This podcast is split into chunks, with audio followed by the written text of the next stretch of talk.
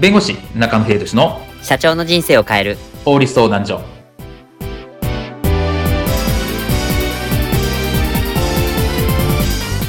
こんにちは弁護士の中野秀俊です。こんにちはアシスタントの堀内隆です。この番組は IT 専門の弁護士中野秀俊がこれはすぐに使える法律主に企業法務の知識を分かりやすくそしてちょっとコミカルにお伝えする番組です。よろしくお願いいたします。今回のテーマは求人詐欺、求人広告に月給35万円以上、実際は17万円で訴えられた企業の末路です。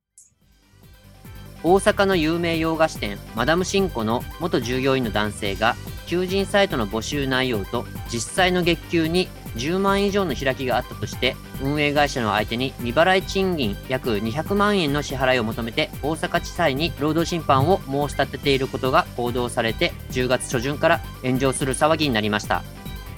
運営会社はインディードの広告は閲覧者を増やすために給与額を高く表示したものに過ぎないと主張し雇用契約の労働条件ではないと争う姿勢を示しました。ですがこれは果たして良いものなのでしょうか？この件についての見解を中野弁護士に伺います。では労働条件と求人広告についてこういったシーンはありませんでしょうか？はあもうやだやだ。あんな会社からもう転職したい。まあけどな転職の経験ないからな。うんどうすればいいかな。うーんまずはとりあえず求人サイトを見るか。うーんいいのないな、これはブラック大王株式会社。誰にでもできる簡単な仕事です。月給13万円？マジで言ってる？これ最賃割っているんじゃ。うーん、もうこれもダメ。うん、これもダメ。うん、ギギチクショーもうろくなのがね。あ、マジ？月給42万円？社長秘書経験ありの方、超優遇。おこれ俺にぴったりじゃん。パソコン使用経験者。うん、これも OK。未経験者歓迎。うんうん。圧倒的成長。おお、すげえ。やる気のある方にぴったり。いいね。で、忍耐力に自信があり、少々無茶ぶりにも応えられる方。おお俺にぴったりじゃんもう、このクソ会社での経験が生きる会社があるなんて。よし、申し込もっと。面接の日。堀高です。よろしくお願いします。面接担当です。まず、募集要項をご覧になってご質問はありますか？あの、月給42万円って本当ですか？はい。ただし、使用期間1ヶ月は21万円ですが、よろしいでしょうか？使用期間1ヶ月間だけか。あ、はい、わかりました。よし、採用。え、なんかで聞いたことある声。はっはっは中野さん社長参上。な、なんで社長がここに？俺に黙って面接受けるとはいい度胸だ。この会社は1週間前に設立した未来俺の子会社だ。ということで、引き続きお前は俺の秘書兼パシリ。なんだって？で、月給42万円くれるんだったらいいっす。今のお給料の倍以上だし。早いな。ちなみに42万円なんてあげるわけないじゃん。は？ああんなの釣りだよ。釣られたお前が悪い。きしょーこうなったら、必殺即席老期呼び出しボタンポチッとなった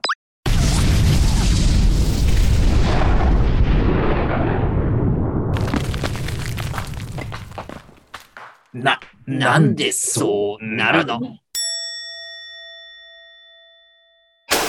今回のテーマは、求人詐欺求人広告に月給35万円以上、実際は約17万円で訴えられた企業の末路についてお話を伺います。はい。えっと、10月初旬にこれ炎上したこの話題だなんですが、読売新聞の報道によりますと、えっと、求人サイトの募集内容と実際の月給に10万円以上の開きがあったとして、洋菓子店マダムシンコの元従業員の男性が運営会社カウカウフードシステムを相手に未払い賃金約200万円の支払いを求めて大阪地裁に労働審判を申し立てていることが分かったということが報道されました。で、内容を紹介しますと、あの、昨年3月に男性は、求人サイトインディードを見て、マダムシンコの工場で菓子製造する仕事に応募したと。で、サイトには月給35万円以上、かっこ残業代含むと記載され、人事担当者との面談でも、使用期間3ヶ月後の月給が35万円と口頭で説明され、採用されたということです。ですが、勤務開始1ヶ月後に示された雇用契約書には、基本給16万円から25万円と記されていたのですが、残業代の明確な記載がなく、男性は上司に月給35万円であることを口頭で確認し、署名したそうです。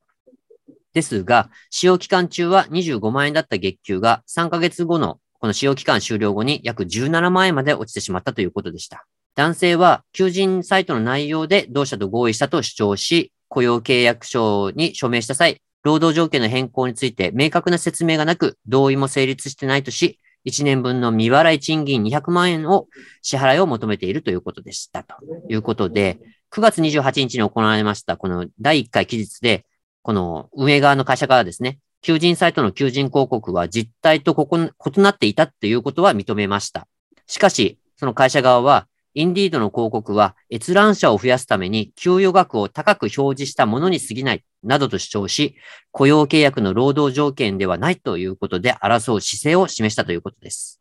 まあ、実際この男性は、えっと、4月に淀川労働基準監督署に相談し、まあ、その労働基準監督署は同じ月に雇用の際に労働条件を明確に示していなかったとして、労働基準法違反で、この運営会社を是正勧告したということが経緯として説明されています。まあ、この件なんですけど、これいかがでしょうか？これ結構いろいろ抵触しそうなところがありますが、いかがでしょうか？そうですね。まあ、あの、これ聞いたときに、は？みたいなね。多いんじゃないかなっていう。え、マジで？みたいな。なかなかこう、開き直るのもすごいなというのは正直あるんですけど。目を疑いました、僕も。そうですね。まあ、窓口先生結構有名で、多分社長さんですかね。女性の方も一時期結構テレビに出たりとかして、はい、割と有名、関西の方では有名な洋菓子店なんですけど、はい、で、まず、まあ、その、こういう虚偽の広告を載せる。はい。虚偽の労働条件についての、はい、あの、ものを載せるっていうことに関しては、まあ、職業安定法の65条というのがあって、はい。まあ、そういう虚偽の条件の広告を出すことを、まあ、禁止をしていますと。はい。いう話で、まあ、これ、あの、刑事罰もあって、まあ、6月以下の懲役または30万円以下の罰金っていう刑もあったりします。ああ、なるほど。はい。で、あとはその雇用の際に労働条件を明確に示さなければいけないっていう労働基準法上の規定があるので、はい。まあ、それ是正勧告したっていうところなんですけれども、はい、まあ、このようなことが事実であればですね、先ほど言ったようなことが事実であれば、それは労働基準法にも違反しているだろうという形になります。なるほど。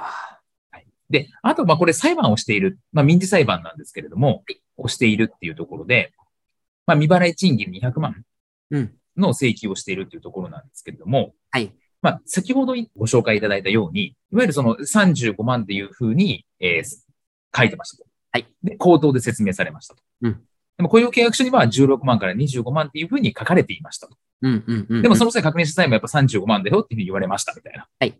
話になってくると、はい。そのじゃあ雇用契約書には、例えば16万から25万って書いてあって、サインをしたいたとしても、うん、そこについての合意がなかったっていうふうに、えー、取られる可能性もあります。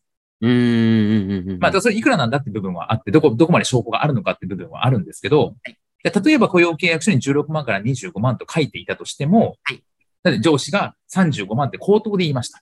はい。で、これ証拠があります、録音とか。はい。話になれば、それは35万円で、雇用契約が成立したよねってなると思います。はあ、はあははあ、その未払いの部分があるんであれば、それは未払い賃金が認められるとか、そういう形になるかなと思います。はい。なので、その、どういうふうな、まあ、契約が成立しているのか、うん。っていうことによって、まあ、その、民事の話、うん。未払い賃金の話は変わってくるかなって形ですね。うーん、なるほど。まあ、ちょっと口頭だとどうしても証拠が残らないというところが、まあ、あるというところがちょっとね、ネックになるかなというところですので、これはちょっと裁判の経緯を見守らないとちょっとわからないというところになるかなと思いますね。そうですね。まあ、どういう事情だったのかっても含めて正確なところはもちろんわからないので、うん、まあ、いずれにしろ、その、虚偽の広告っていうんですかね。はい。を出すっていうのは、まあ、当然社会的には許されないことですし、はい。法律的にも明確に法律違反ですと。はい。で、雇用契約っていうものの内容をちゃんと明示しないっていうのも、これも労働基準法に違反してますと。はい。いうところもあるので、まあ、そこは十分に注意しなきゃいけないかなと思います。そうですね。今回の一件で、もうマダム信仰はもう相当ちょっと叩かれていまして、まあ実際本当に社会的信用をこう名実ともに落としたという結果になったのかなっていうところがあると思いますので、求人広告、まあそれから採用サイト、今すごく多くはなってきたんですけど、まあ絶対にこれは正直にちゃんと告知してほしいところですよね。そうですね。まあ、告知をしないと法律違反になってしまいますよというところですね。うん。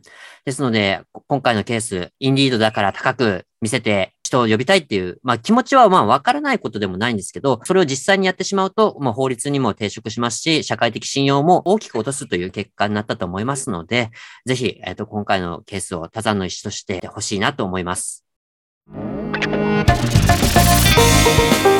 今回の弁護士中野秀俊の社長の人生を変える法律相談所はお役に立てていただけましたでしょうか？企業活動において気がつかないうちに違法になっていることや、ちょっとした法律の知識があれば一気に打開できる、そんな法律のエッセンスをご紹介していきますので、この番組をフォロー、いいねをお願いいたします。よろしくお願いいたします。ではまた次回をお楽しみに。ありがとうございました。ではまた。